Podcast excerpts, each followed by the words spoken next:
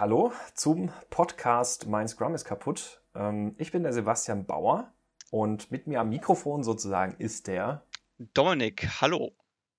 Hi Dominik und ja, wir sind eben die beiden Köpfe sozusagen hinter diesem nagelneuen Podcast, den wir jetzt wahrscheinlich erstmal die ersten Wochen so komplett ins Nichts das Internet senden werden. Oder glaubst du, dass glaubst du, uns hört heute schon jemand zu? Nein, oder? Äh, vielleicht Freunde und Bekannte, mal gucken. Aber, aber wir haben schon einen Twitter-Account und eine Website. Äh, genau, das ist schon alles am Start. Genau, schon alles am Start. Das heißt also für euch, ihr könnt auch später oder eigentlich auch parallel die Show Notes auch entsprechend auf mein Scrum ist kaputt.de angucken und bei Twitter dürft ihr uns natürlich folgen. Da ist der Username Scrum kaputt. Ganz schön und einfach. Ja, und wir haben jetzt, ähm, wir, wir machen jetzt diesen Podcast, um uns einfach mal so ein bisschen über das ganze Thema Agilität, Agilität auszutauschen und ähm, ja, ich glaube auch so ein bisschen als Therapiesitzung für uns und aber auch vor allem, ähm, da wir zusammen eben an diesem Buch arbeiten, ne, Dominik, ähm, über Scrum und so vor allem die Stolpersteine von Scrum, wie oft man da irgendwas falsch machen kann und alles. Also diese ganzen Sachen einfach mal ein bisschen aufzugreifen und hoffentlich so der Plan mit jedem Podcast, mit jeder Episode einfach mal ein Thema aufzugreifen und vielleicht den einen oder anderen guten Tipp mit an die Hand geben zu können. Genau. Habe ich gut zusammengefasst, hast, oder? Hast du wunderbar zusammengefasst. Kann ich gar hm. nichts hinzufügen. Mal sehen, ob es darauf hinauslaufen wird. Das müssen wir dann so inspect and adapt mäßig am Ende nachher feststellen. Aber so ist jetzt zumindest mal in der Theorie der Plan. Dominik, aber erzähl doch mal zwei, drei Worte zu dir. Genau. Äh, ich ich bin der Dominik. Ich äh, bin aktuell als Scrum Master tätig und ich befasse mich mit agiler Softwareentwicklung seit 2008. Und da ich das Thema, was kann eigentlich alles schiefgehen und was geht schief und was kann man dagegen unternehmen, deswegen mache ich jetzt hier diesen Podcast und deswegen schreiben wir auch das Buch. Mhm, richtig. Also eigentlich auch schon da zusammengefasst, warum wir so zum Buch gekommen sind, ähm, weil ja irgendwie so diese was kann denn bei Scrum alles schiefgehen, Seite ja gerne ausgelassen wird. Ähm, ja, genau, und zu mir, ich bin der Sebastian und äh, ich wohne jetzt momentan so in der Eifel. Ich bin auch als Scrum Master und Projektleiter und also nicht in Personalunion, manchmal schon, aber eher selten und ja, aber auch äh, Scrum Trainer und Coach ähm, unterwegs bei einem Dienstleister. Und äh, ja, ich glaube, wie, wie lange bin ich jetzt auch so bei Scrum unterwegs? Das dürften wahrscheinlich auch schon so sieben Jahre oder sowas sein, sieben bis acht Jahre. Und äh, ja, Dominik, ich glaube, du hast gar nicht gesagt, wo du herkommst, ne? Ach so, stimmt, das habe ich vergessen. Ich äh, bin wohnhaft in München. Wohnhaft in München. Ich nicht mehr. Ich war ja bis vor kurzem noch in München.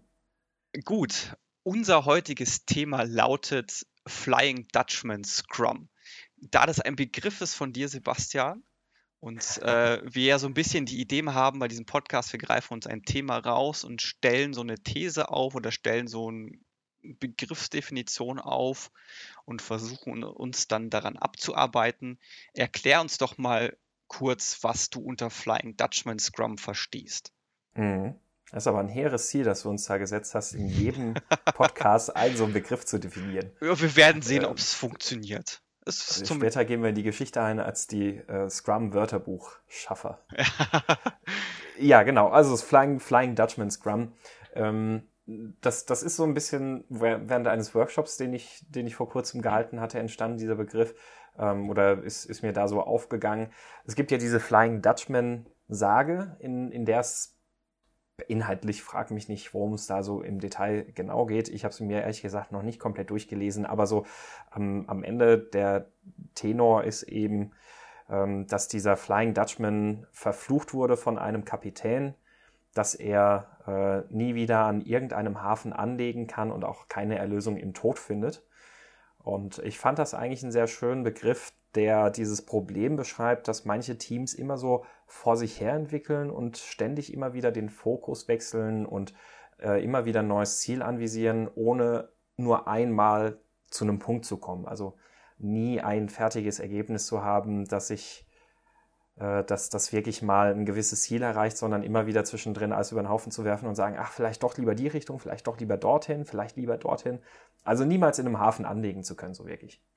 Ja, hast du, hast du schon mal ähnliche Erfahrungen gemacht oder hast du sowas schon mal irgendwie auch bei, bei Teams gesehen, Dominik? Also kennt, kommt dir das bekannt vor?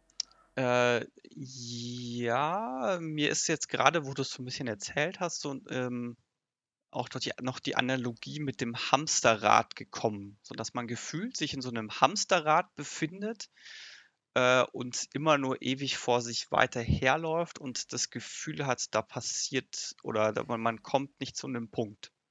Mhm. Also tatsächlich, ja, genau. genau. tatsächlich äh, war ich selber mal in einem Projekt oder in einem Team, wo wir dann irgendwann genau dieses Gefühl hatten, dieses äh, wir haben das Gefühl, wir arbeiten die ganze Zeit nur am Produkt, aber es ist nicht so wirklich zielgerichtet. Mhm.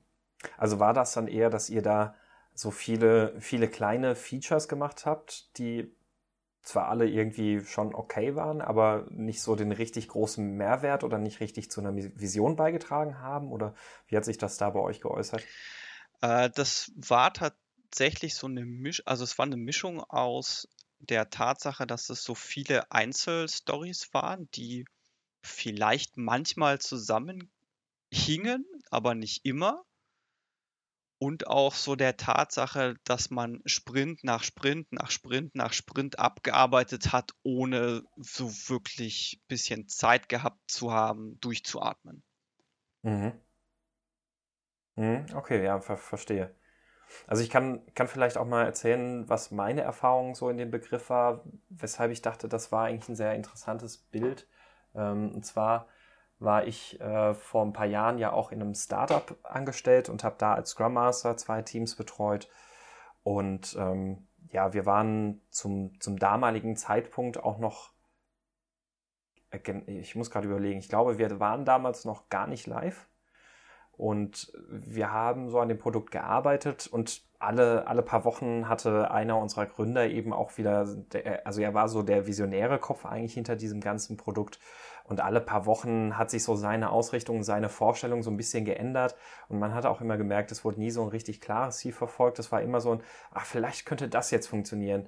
Dann zwei Wochen später oder drei Wochen später war es so, ah, vielleicht doch eher so in diese Richtung, vielleicht doch eher in diese Richtung. Und das eben alles, bevor wir live waren, also bevor wir überhaupt mal wiss, wissen konnten, ob denn eine dieser Richtungen überhaupt funktioniert hat.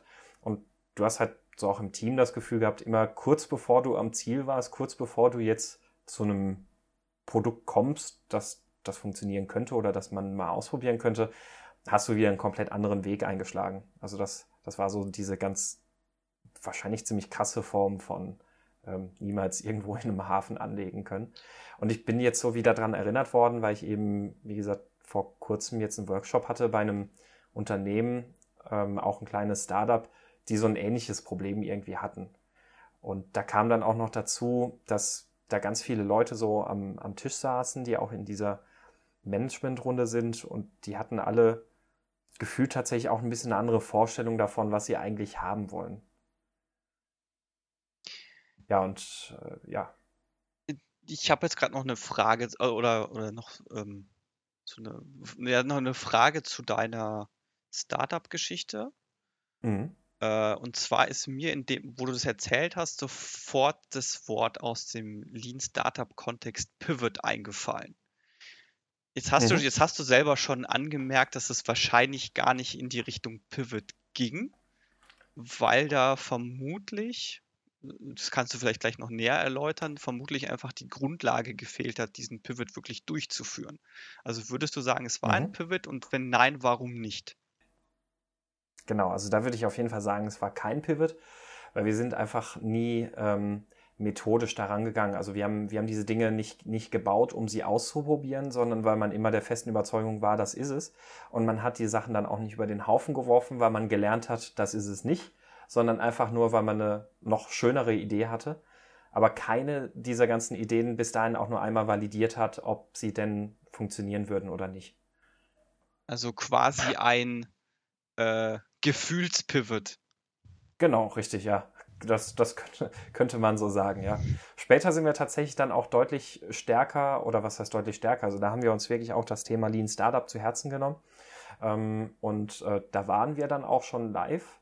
und haben dann eben tatsächlich eben mit kleinen Pivots immer wieder ausprobiert und geguckt, was funktioniert denn tatsächlich. Also da haben wir es geschafft, dieses Thema mal so ein bisschen ähm, ad acta zu legen. Ähm, aber davor war es tatsächlich, ja, also es war kein methodisches Rangehen, sondern es war einfach so ein bisschen, äh, man war immer wieder überwältigt von neuen Ideen und Gefühlen und die wollte man sofort ausprobieren, hat aber dieses große Ziel, nämlich auch, dass man ja mit so einer Plattform irgendwie halt auch mal äh, Geld verdienen muss und auch einen Kunden bedienen muss oder sollte, ähm, aus den Augen verloren. Habt ihr dieses Ziel denn wieder gefunden? Ein, ein Stück weit. Also wir, wir haben das Ziel definiert und wir sind dem Ziel dann auch näher gekommen. Wir haben es geschafft, Geld zu verdienen. Aber es war unterm Strich dann zu dem Zeitpunkt dann schon etwas zu spät. Hm, okay. Und, äh, genau, das Ende der Geschichte war dann letztlich eine Insolvenz. Ähm, das, das hat mich dann aus dem wunderschönen Hessen dann nach München gebracht. Ähm, das mit dem Wunderschönen war nicht ganz so ernst gemeint. ja, und das, das war dann so meine Startup-Geschichte. Und was mir jetzt so bei dem, dieser Firma in Berlin, wo ich jetzt kürzlich war, aufgefallen ist, ist, dass eben vor allem, und das war auch, glaube ich, oder ist, ist einer der Gründe, warum es dann zu so einer ziellosen Fahrt kommen kann, dass dann irgendwie diese Produktvision gar nicht wirklich klar war. Also die hatten auch alle so ein grobes Bild im Kopf, was das Produkt irgendwie können soll und wo das vielleicht mal hingehen kann. Aber das grobe Bild war eben tatsächlich nur so ein grobes Bild. Also musst du dir so vorstellen, wie ähm, du besprichst mit einem Product Owner ein paar Epics und ähm, alle sind sich einig, ja, die, diese Epics klingen ziemlich gut.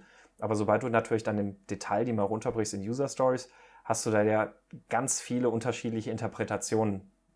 Also das stellt man ja dann immer wieder fest, wenn man das mit einem Product Owner auch zusammen macht, dass dann ähm, meistens in den Köpfen hinter diesen Epics im Detail ganz andere Sachen nochmal gesteckt haben, als ähm, hinter den User Stories, wie sie dann ganz am Ende dann rauskommen. Und äh, ich habe dann in diesem Workshop ähm, hatte ich dann vorher die Idee dann auch, also das, das Problem hat sich so vorher auch schon in der Vorbereitung ein bisschen geschildert. Und ich, für den Workshop hatte ich mir dann vorgenommen, dass man einfach mal jeder so seine, äh, für, für sich die Vision aufschreibt und man dann einfach mal vergleicht, wie, wie diese Visionen denn von Person zu Person irgendwie voneinander abweichen.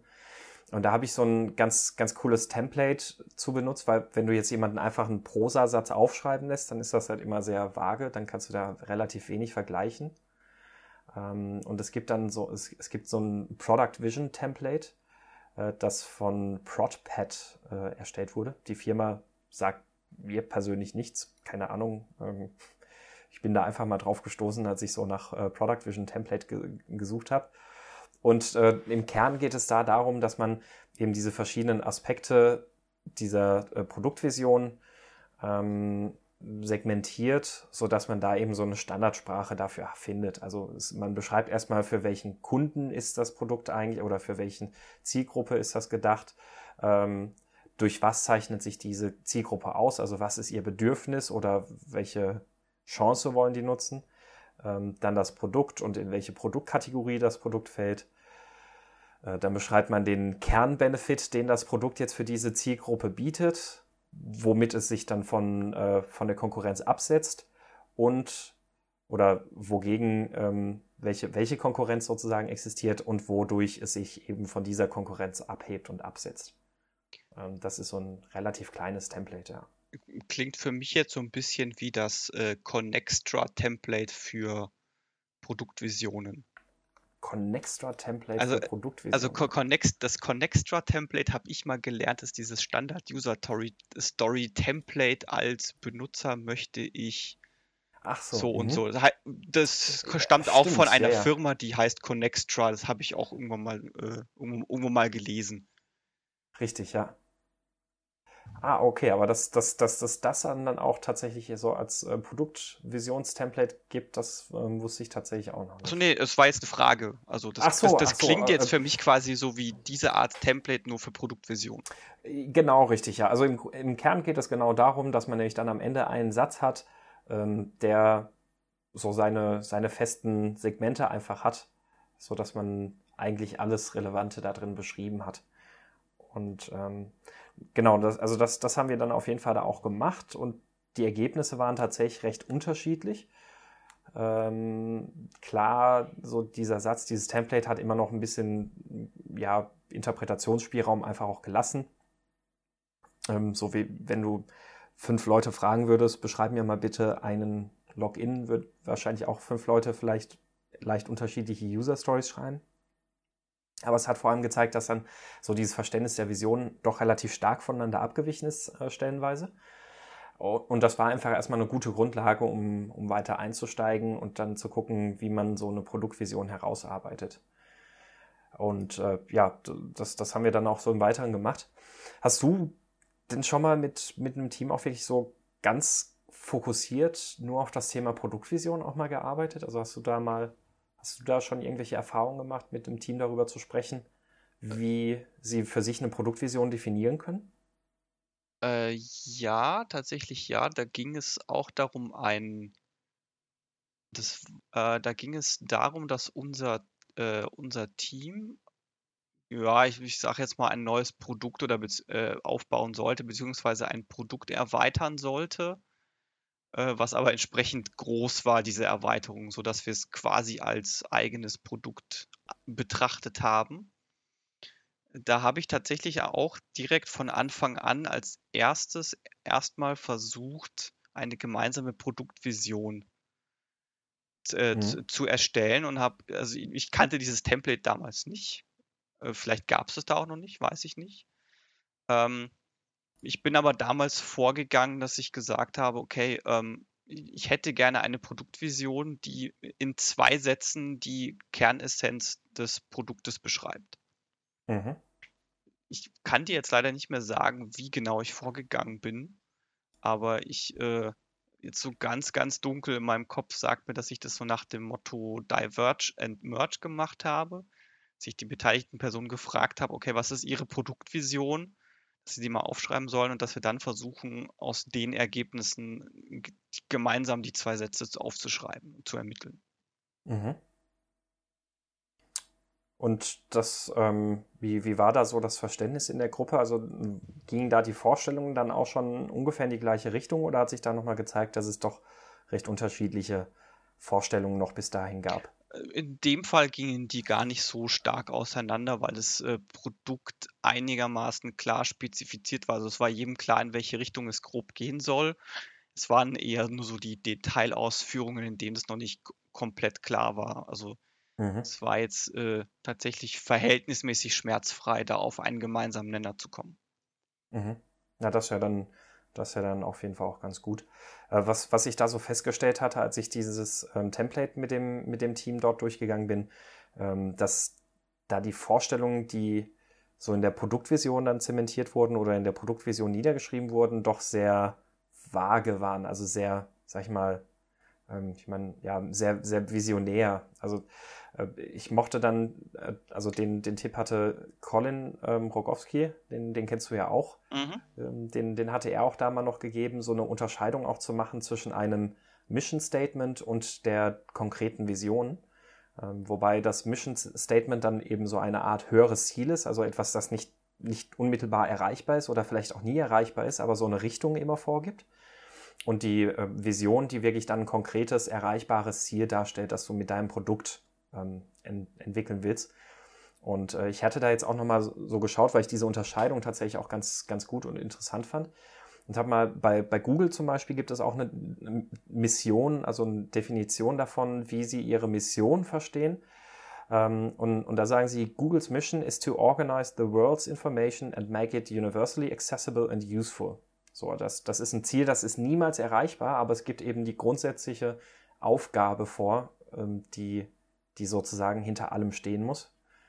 Und ähm, dann eben eine Produktvision, die wirklich klar definiert, womit du dein Produkt oder wie du dann dein Produkt am Ende dann wirklich umsetzen willst. Ähm, wir hatten in dem Workshop auch noch so ein bisschen was, also da habe ich persönlich dann auch das erste Mal mitgearbeitet, ähm, mit dem wir ausprobiert haben, um erstmal auch ein bisschen konkreter zu definieren, wie, wie sieht denn jetzt eigentlich euer Geschäftsfeld aus? Wer sind denn eure Kunden? Womit verdient ihr Geld? Wo, wo verliert ihr Geld oder was kostet euch Geld? Ähm, was sind so diese Schmerzen und eben die Schmerzlinderer bei euren Kunden? Und da gibt es ja diesen Value Proposition Canvas ähm, der ja so eben eine, ein, ein, ein ganz gutes Werkzeug ist, damit man sich einfach mal Gedanken darüber macht, welche Kunden habe ich denn, ähm, welche Zielgruppen sind das, welche Schmerzen haben die, wenn in den Aufgaben, die sie haben. Also man definiert erstmal, welche Aufgaben haben die so zu erledigen, ähm, zum Beispiel ein ähm, ja, ein Architekt, was, was muss der so zum Beispiel machen üblicherweise? Der muss irgendwelche äh, Pläne erstellen, der muss eben seine äh, Aufträge ähm, abfrühstücken. Schlechtes Beispiel, ich bin da jetzt zu schlecht in der, in der Domäne drin. ähm, aber genau, man macht sich erstmal Gedanken über die Zielgruppe, welche Aufgaben hat die denn so tagtäglich zu bewältigen. Ähm, dann, welche Schmerzen haben die und äh, was, was hilft denen ähm, wiederum Schmerzen zu lindern, beziehungsweise wo kann ich denen wirklich was Gutes mit tun. Und ähm, dann, dann überlegt man sich eben dann, wo man in seinem eigenen Produkt, Produkt dann auf der Gegenseite diese Aufgaben dieser Zielgruppen adressieren kann, wo man denen irgendwelche Schmerzen nehmen kann und wie, was man machen kann, um eben diese Mehrwerte für die zu erschöpfen. Das finde ich tatsächlich ein ganz, ganz hilfreiches Werkzeug. Das hat auch gut geholfen, dass also hat auch da tatsächlich gut funktioniert, dass die Leute sich noch mal ein bisschen besser darauf einschießen konnten. Ähm, was, was sollte denn im Fokus stehen, wenn Sie jetzt Ihre Produktvision definieren wollen, also wenn Sie da zusammenkommen wollen? Ich habe dann auch mal noch mit den, den Business Model Canvas ausprobiert, was da jetzt eher auch so ein bisschen mit in dem Kontext, weil es eben auch ein Startup ist. Ähm, den fand ich jetzt da nicht so wahnsinnig hilfreich an dieser Stelle. Ähm, das, das war für die einfach nur nochmal gut. Also die, die hatten danach auch gesagt, das war toll, weil sie hatten dann diesen Business Model Canvas, den sie sich so in die Büros hängen können und da auch immer so ein bisschen im Blick haben, ähm, was, für wen sie arbeiten sozusagen. Ähm, hat aber jetzt für die Vision erstmal nicht so viel geholfen. Und ähm, als ich jetzt so im Nachgang auch nochmal ein bisschen über das Thema nachgedacht habe, bin ich dann auch noch beim, äh, bei einem Tool vom, vom Roman Pichner gelandet. Ähm, und zwar nennt sich das The Product Vision Board. Äh, das im Grunde genommen so, so eine Mischung aus diesem Value Proposition Canvas und diesem ähm, Product Vision Template ist. Also das klingt nach einem ganz interessanten Werkzeug. Das würde ich auf jeden Fall mal empfehlen, sich jedem mal anzuschauen. Ähm, ich glaube, das kann so für dieses ganze Thema, wenn es darum geht, eine Produktvision zu erstellen, macht er das jetzt einen guten Eindruck, vor, vor allem weil es auch nochmal ein bisschen strukturierter ist als dieses ähm, Product Vision Template, das eben halt doch immer noch ein bisschen Spielraum auch noch immer ermöglicht. Jetzt äh, ist es ja so, dass, ähm, also jetzt in deinem Fall ist es natürlich so, du warst jetzt erst vor kurzem bei diesem Startup. Das heißt, das ist auch alles noch äh, am Anfang. Mhm. Was ich jetzt, also bei mir war es damals so, als ich dieses, bei diesem einen Team, das ich vorhin schon erwähnt habe, das dieses Gefühl eingestellt hat, da gab es sowas wie eine Vision schon. Also wir wussten schon so grob, wo es hingehen soll. Das Problem kam tatsächlich nicht von der Stelle her. Bei, bei uns war das Problem damals eine Mischung aus, ähm, wir haben eben keine, kein, kein Sprintziel. Also wenn man so will, vielleicht eine Vision im Kleinen. Mhm. Und eben wir haben keine Möglichkeit, mal so ein bisschen aus dem Alltagskontext auszubrechen. Äh, wir haben dann damals Folgendes gemacht. Also einerseits haben wir natürlich Sprintziele eingeführt, was ein etwas längerer Weg war, weil das halt für uns äh, mit sehr viel Lernen verbunden war, mit was bedeutet es eigentlich wirklich ein äh, Sprintziel zu setzen.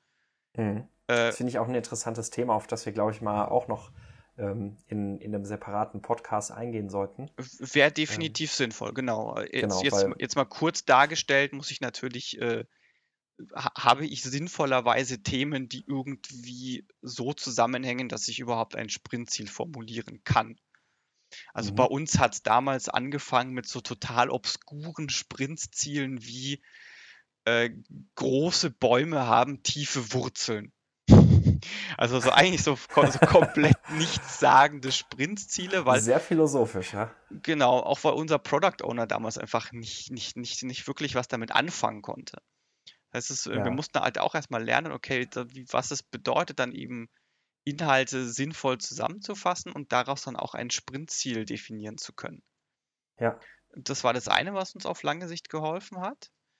Und das andere, wo wir ein bisschen rumexperimentiert haben, ist so, so unterschiedliche Möglichkeiten, äh, Slack-Time einzuführen.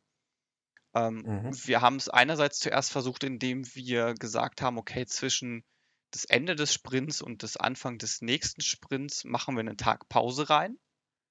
Das hat bei uns nicht so gut funktioniert. Ich kenne andere Teams, die machen das ganz gerne, bei denen funktioniert es gut. Wir haben bei uns damals sogenannte Gold Cards eingeführt. Sprich, das waren einfach Karten, die hingen am, immer auch am Sprintboard dran.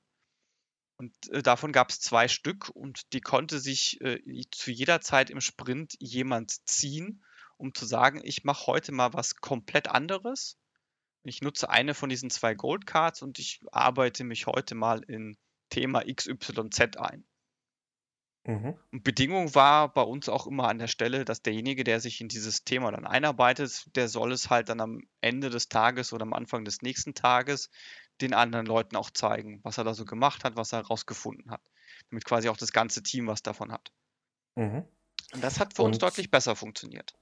Und was, was mich da jetzt interessieren würde, wäre, ähm, inwieweit sozusagen das Fehlen dieser Slack-Time euch bei der Produktvision noch abgehalten hat oder also da, oder überhaupt, dass ihr das Gefühl hattet, irgendwie so an, an äh, ein Ziel zu kommen oder ein Ziel im Auge zu haben? Ja, das, das, das, das war äh, in dem Fall fast vielleicht ein bisschen weniger so dieses kein Ziel im Auge zu haben, sondern eher so dieses im Hamsterrad gefangen sein. Also so dieses, okay. mhm. man, man, man läuft die ganze Zeit vorwärts und die ganze Zeit vorwärts und dann hat man den einen Sprint fertig und dann kommt dann direkt sofort schon das nächste und dann ist der Sprint fertig und dann kommt wieder sofort das nächste. Und natürlich dadurch, dass das halt auch alles immer so hin und her war und es halt kein Sprintziel gab, ähm, hat man halt auch gefühlt nie was wirklich fertiggestellt. Aber wenn ich so ein mhm. Sprintziel habe in einem Sprint, dann weiß ich zumindest am Ende des Sprints, hey, ich habe dieses Sprintziel erreicht. Mhm. Und kann zumindest dieses Sprintziel für mich abhaken. Also hat sich nie dieses Gefühl eingestellt, wirklich was abzuhaken. Weder im mhm. Kleinen noch im Großen. Mhm. Ja, verstehe. Ähm, was, was mir auch mal aufgefallen ist, also das, das war auch mal in einem ähm, anderen Team, mit, also das, das war ein Projekt, ähm, dass, dass man unglaublich schnell auch so sein Ziel außer Augen verlieren kann, wenn man kein vollständiges Product Backlog hat. Mhm. Also wenn, wenn der Product Backlog ähm, immer nur so irgendwie auf nächster Sprint plus zwei irgendwie sowas gefüllt ist, ähm, dann, dann führt das immer total oft dazu, dass ja, dass das wirklich ja nach jedem, nach jedem Sprint irgendwie Raub, Kraut und Rüben reinkommen können. Ähm, es gibt keine Abwägung, ist das jetzt wirklich wichtig oder nicht? Ähm, passt das wirklich zur Produktvision oder nicht, weil es eben diese Produktvision dann auch vielleicht gar nicht unbedingt gibt. Aber das ist wirklich so ein, also wenn man sich, wenn man sicherstellen möchte, dass man nicht auf ein festes Ziel hinarbeitet, dann sollte man seinen Backlog auf jeden Fall nicht vollständig haben. Das war jetzt ein komplizierter Satz. zweifacher Negierung drin. Mit doppelter. Wie war es bei, bei IT Crowd? We, you don't, we don't need no education. Yes, you do. You've just used a double negative. genau so, richtig. Wer aber jetzt äh, fällt mir ein, gerade noch so ein, äh, vielleicht noch ein, auch ein interessantes Thema für einen Podcast, einfach so das Backlog an sich, weil ich mhm. denke mal, gerade so dieses äh, Vollständigkeit des Backlogs äh, ist sicherlich ein interessantes Thema, auch ja, weil wird auch gerne sehr unterschiedlich interpretiert. Genau, äh, gerade was halt dann so angeht, so wie, wie fein granular baue ich das Back Product Backlog dann eigentlich auf. Richtig, ja. Ja, also das, ähm, das, das waren eigentlich so ein bisschen diese Dinge, die ich da hatte. Also ähm, genau, also was um, um vielleicht sozusagen nochmal den, den Bogen so ein bisschen äh, zurückzuspannen, ähm, was, was kann man denn machen oder erstmal das Problem, wenn man das Gefühl hat, wirklich immer so hin und her zu steuern, ohne einen festen Hafen anzusteuern und irgendwie sich mit seinem Produkt nicht einem Ziel zu nähern. Ähm, so, ich glaube, ja, wir können, wir können festhalten, es kann durchaus daran liegen, dass das äh, Product Backlog nicht vollständig ist dass es keine konkrete Produktvision überhaupt gibt oder die Produktvision in unterschiedlichen Formen auch in den verschiedenen Köpfen ähm, herumgeistert. Äh, das, das ist dann auch eine spannende Aufgabe des Product Owners, das herauszufinden, weil ich glaube, wenn man das nicht einmal festgelegt hat, auch mit den Stakeholdern, kann das halt durchaus passieren, dass jeder Stakeholder unter einer anderen Vorstellung einer Vision Anforderungen einkippt ähm, und äh, da gar nicht so ganz klar ist, ob das jetzt alles in diese richtige große Vision reinpasst. Ich finde es sehr hilfreich, wenn man dann diesen Unterschied auch trifft zwischen einem Mission Statement, das ein sozusagen nicht erreichbares höheres Ziel ist, ähm, und der, der konkreten Produktvision schafft. Und ähm, ich glaube, man sollte sich einfach auch immer vor Augen führen, ähm, wer ist denn eigentlich äh, dein Kunde und für wen machst du das und was sind so seine Schmerzen und womit kannst du ihm was Gutes tun, welche Aufgaben hat er, äh, um zu verstehen, macht man denn die richtige Arbeit tatsächlich. Ne? Mhm. Genau, dann deine Empfehlung war vor allem auch darauf zu achten, dass man durchaus auch ein bisschen mal aus dem Hamsterrad ausbricht und Luft für, für ein bisschen Slack lässt. Ähm, und ja, dass man auch bei den Sprints darauf achtet, dass die unter ein Ziel gesetzt werden, unter ein Sprintziel, damit man auch damit beurteilen kann, machen wir denn, machen wir denn sinnvolle Arbeit, oder? Genau, genau. Schön zusammengefasst. Schön zusammengefasst, Schön ich zusammengefasst. auch. Gut, ich glaube, dann sind wir jetzt thematisch an der Stelle einigermaßen durch. Genau, richtig. Und dann hatten wir ja die Idee, dass wir dann auch einfach in jeden Podcast einfach am Ende noch einen Pick der Woche einbauen. Ne? Also ja. einen, einen besonderen Link oder irgendwas Lesenswertes oder irgendein cooles Tool oder was auch immer, wo wir beide jeweils glauben, das könnte für die Leser interessant sein. Muss nicht immer thematisch genau passend sein, sondern darf auch mal über den Tellerrand sein oder blicken, damit man einfach mal eine schöne Inspiration hat. Ja, und äh, Dominik, was, was ist denn so dein Pick für diese Woche? Mein Pick für diese Woche ist äh, ein InfoQ-Artikel, der da heißt So, how do you make Agile successful? Äh, ist tatsächlich einer der, ja, ich würde behaupten, einer der besten Postings oder Blogpostings, die ich in letzter Zeit gelesen habe, weil die Autorin äh, sehr analytisch an, daran geht, ähm, und versucht zu ermitteln, was, was muss eigentlich gegeben sein, damit ein, ähm, damit eine agile Softwareentwicklungsprojekt, zum Beispiel nach Scrum, damit es überhaupt von Anfang an funktionieren kann. Also, also sie analysiert da extrem gut, warum läuft es eigentlich manchmal schief und ähm, was sind so die Beobachtungen, die sie gemacht hat, in welche Richtung es dann auch schief läuft und warum läuft es dann auch schief in diese Richtung. Mhm. War ein extrem guter Artikel und ich, äh, ich habe, glaube ich, schon lange nicht mehr so oft mit so viel mit dem Kopf genickt beim Lesen eines Artikels. Ich überlegt, äh, überfliege den gerade hier bei mir und ähm, da sind es auch so auf Anhieb schon beim Überfliegen schon ein paar Sachen drin, wo ich sofort denke, ja, das, das klingt sehr sinnvoll. Das macht einen guten Eindruck. Ähm, alleine, weil sie auch ja offensichtlich ein bisschen auch auf die Thematik eingeht, was so Stolperfallen bei, bei Scrum sind, in die man gerne rennt. Ähm, genau, das, und das, das, Schöne ist, dass sie nicht nur aufzeigt, also dass sie eben nicht nur aufzeigt, was da alles da schiefgehen kann, sondern eben auch, welche Möglichkeiten es gibt, äh, entweder da rauszukommen oder da gar nicht erst reinzukommen dann brauchen wir ja eigentlich unser Buch gar nicht mehr weiterschreiben, sondern es wird einfach nur noch diese Artikel gedruckt. Ja. in, in hundertfache Ausführung. Mhm. Genau, Interessant ist, ist auch, dass, dass sie diesen Artikel Why Agile Didn't Work geschrieben hat letztes Jahr. Den habe ich tatsächlich auch gelesen. Ähm, den fand ich auch sehr, sehr interessant. Ging mir genauso, ja. Ja. Ja, äh, cooler Tipp. Also den, den werde ich mir nachher auf jeden Fall auch mal durchlesen. Sieht auch sehr fundiert und ausführlich aus, aber noch ja, aus, spannende Diskussion darunter auch.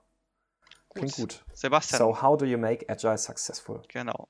Dann Sebastian, stell du doch deinen Pick vor. Genau, mein Pick für diese Woche ist was äh, gänzlich unthematisches. Das hat also gar nichts mit Scrum zu tun, aber vielleicht hat man es ja mitgekriegt. Irgendwie Dropbox hatte vor kurzem, so Anfang der Woche, erst nochmal irgendwie E-Mails verschickt oder Ende letzter Woche, dass Passwörter von vor 2012 zurückgesetzt werden. Ähm, und das sei natürlich nur eine reine Vorsichtsmaßnahme und sowas. Und ähm, es gibt, da bin ich vor, vor kurzem auch schon mal irgendwann drauf gestoßen, es gibt eben so einen schönen Service, der nennt sich haveibeenpwned.com. ähm, in dem man die Möglichkeit hat, seine E-Mail-Adresse oder einen Nutzernamen einzugeben.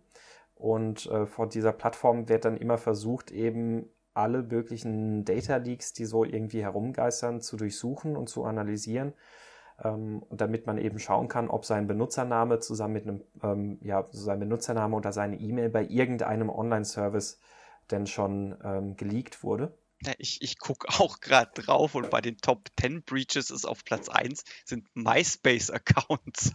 Richtig, ja. äh, knapp, stolze Zahl, 359 Millionen.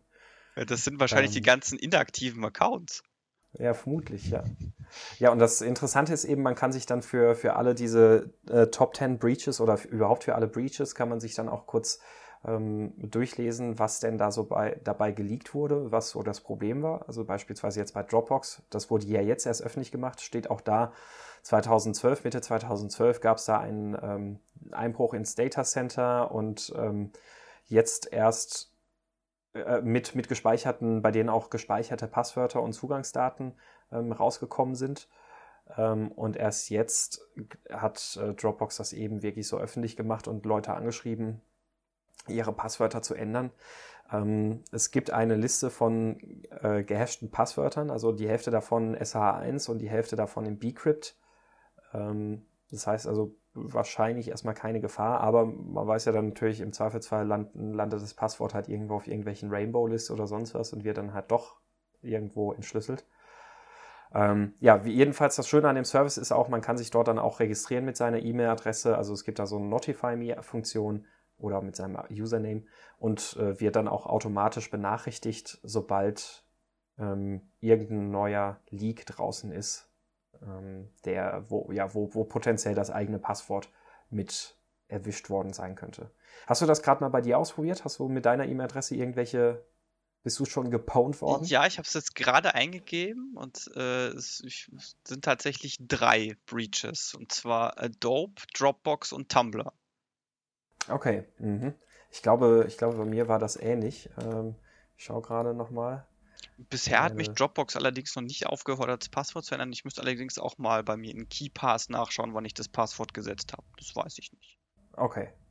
Äh, bei mir ist es ähm, Patreon, also dieser, dieser mhm, Crowdfunding-Service so für, für Creator und Tumblr tatsächlich auch. Und wenn ich äh, statt, das sollte man natürlich auch bedenken, wenn man eine Gmail-Adresse hat und Früher gab es ja so diesen rechtlichen Streit, in, also Namensstreit so in Deutschland, äh, wo man, wo Google erstmal nur unter dem Label Google Mail gelauncht ist. Das heißt also, früher haben viele Leute ihre Adresse als Google Mail-Adresse noch genutzt. Dementsprechend sollte man dann, dann natürlich beide E-Mail-Adressen dann auch entsprechend überprüfen. Ja, und mit der langen Version, da bin ich hier auch noch bei Dropbox und äh, Trillion auf jeden Fall bei irgendeinem Leak dabei gewesen und dann ein IP-Mart-Forum. Ich habe nicht mal mehr eine Ahnung, was das ist. IP-Mart. Was ist denn das? Mo Mobinuke. Vielleicht, äh, vielleicht Ach, das ist, naja, das ist so ein, äh, das, das ist so ein äh, Android-Root-Gedöns-Forum ah. gewesen. Ja, also ohnehin nicht vertrauenswürdige Quelle. Das sind auch immer so diese Seiten, auf denen ich immer ein komplett seltenes äh, ran random Passwort auch nehme. Gut, mache ich eigentlich meistens. Ähm, aber da so, so wirklich, äh, also bei der Registrierung unterscheide ich im, im Kopf da meistens doch immer, wie vertrauenswürdig ist diese Seite. Und äh, ja, genau, also das, das wäre also mein Pick. Have I been, have I been pwned, pwned, pwned boah, das ist ganz schön kompliziert. Have I been pwned? Have I been pivend? Pivend, genau.